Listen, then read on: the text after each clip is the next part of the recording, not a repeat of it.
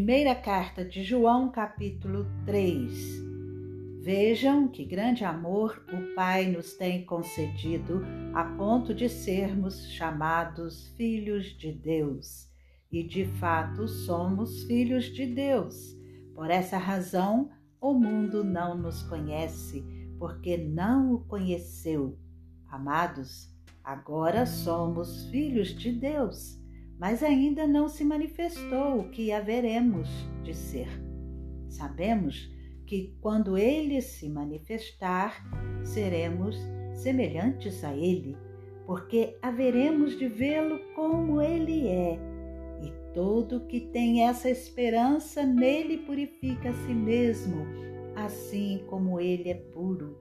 Todo aquele que pratica o pecado também transgride a lei porque o pecado é a transgressão da lei. E vocês sabem que ele se manifestou para tirar os pecados, e nele não existe pecado. Todo aquele que permanece nele não vive pecando.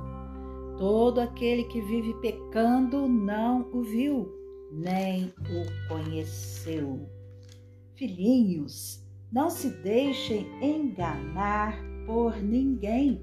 Aquele que pratica justiça é justo, assim como ele é justo.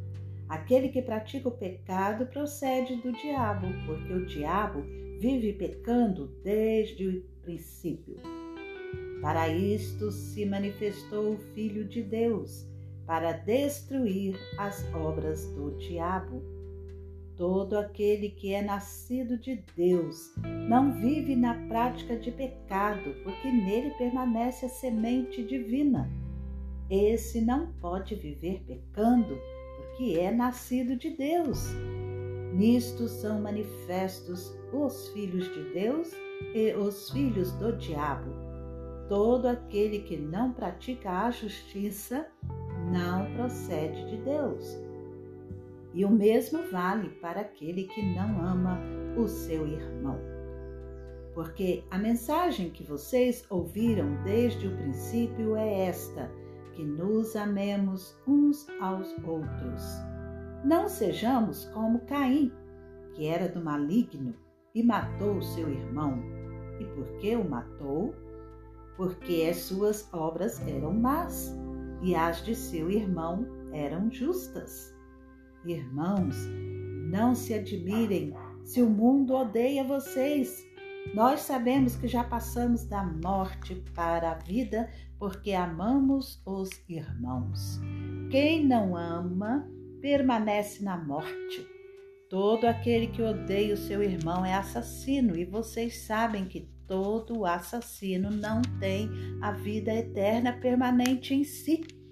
Nisto conhecemos o amor que Cristo deu a sua vida por nós.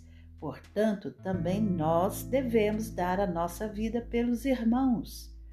Ora, se alguém possui recursos deste mundo e vê seu irmão passar necessidade, mas fecha o coração para essa pessoa, como pode permanecer nele o amor de Deus?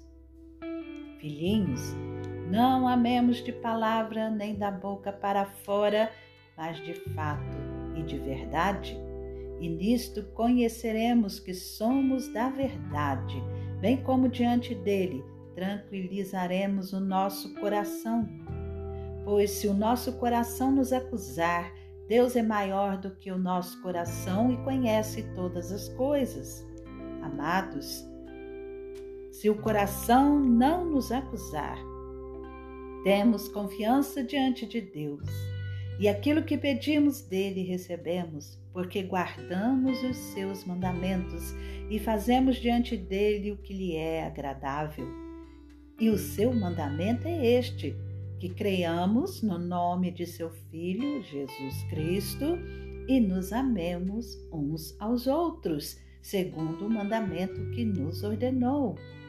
Quem guarda os seus mandamentos permanece em Deus, e Deus permanece nele, e nisto conhecemos que ele permanece em nós pelo Espírito que nos deu.